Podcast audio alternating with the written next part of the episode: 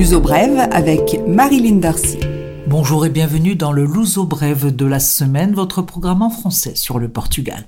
On saura le 11 mars prochain quel sera le programme du déconfinement que les autorités veulent mettre en place. Le Premier ministre Antonio Costa a annoncé que ce programme sera étalé, progressif, par étapes sectorielles au centre du débat, la reprise de l'année scolaire. Mais il est possible que dans un premier temps, il ne s'agisse que de la reprise des crèches et des maternelles. En attendant, le confinement se poursuit jusqu'au 16 mars.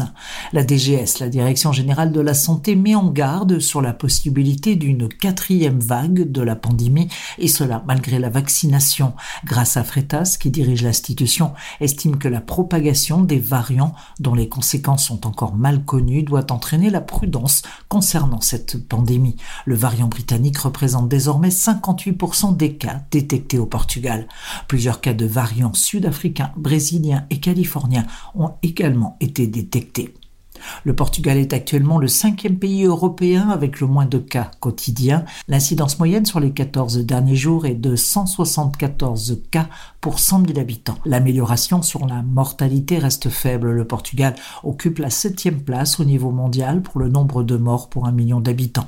Le pays continue à moins tester en raison du confinement et des restrictions des contacts sociaux. Environ 1800 tests sont réalisés chaque jour et le pays est à la 18e place européenne concernant ces tests. Les programmes Apoyar.pt et Apoyar Restauration sont à nouveau prolongés jusqu'au 19 mars. Ces programmes se destinent aux PME dont le chiffre d'affaires est inférieur à 50 millions d'euros et dont la chute des recettes est au moins de 25%. Selon la taille de l'entreprise et le volume de recettes, l'aide va de 12 500 euros à 100 000 euros. Il s'agit essentiellement d'une seconde, alias troisième chance pour des grandes qui n'ont pas abouti. L'ANAC, Autorité nationale de l'aviation civile, rejette le projet de nouvel aéroport de Montijo, au sud de Lisbonne, suite au rapport négatif donné par deux municipalités du sud du Tage. Le gouvernement va revoir le projet, mais maintient son idée initiale d'une extension de l'aéroport de Lisbonne à la base militaire de Montijo et réintroduit Alcochette comme alternative. Également envisagée une modification de la loi pour empêcher une municipalité de s'opposer à un projet d'envergure. Propriétaire de maisons en zone rurale ou forestière, vous avez jusqu'au 15 mai pour procéder au débroussaillage et au nettoyage jusqu'à 50 mètres autour des propriétés. Le délai prenait fin initialement au 15 mars, mais les pluies abondantes de ces dernières semaines permettent de reporter l'opération à vos sécateurs et tondeuses.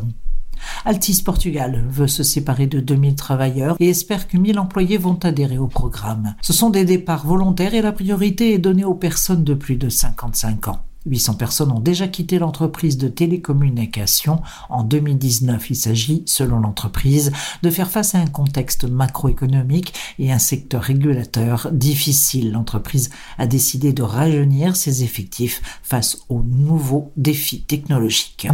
L'uso brève, culture.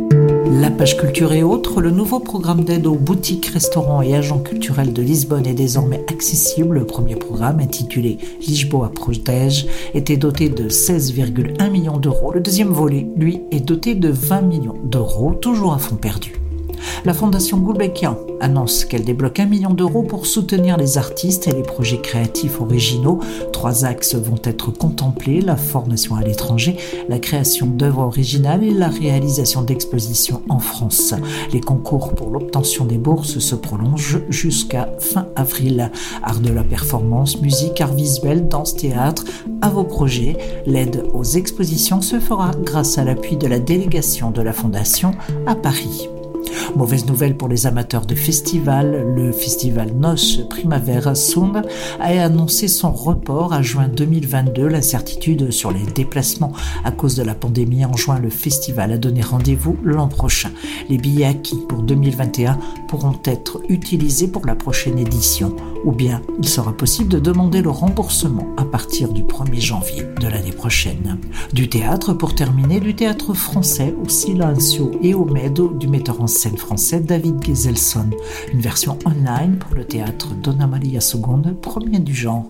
Une pièce sur Nina Simone, morte à Paris en 2003, une fiction qui raconte quatre siècles d'histoire au travers de la vie de la chanteuse descendante d'esclaves noirs américains. Un spectacle par semaine dans la salle online du Maria Seconde pour le prix de 3 euros. Se renseigner auprès du théâtre, bien sûr. L'Ouzo Brève touche à sa fin. Je vous retrouve la semaine prochaine pour un nouveau numéro. Faites connaître ce programme destiné à vous tous, francophones, qui êtes intéressés par le Portugal. Prenez soin de vous et des autres. À bientôt.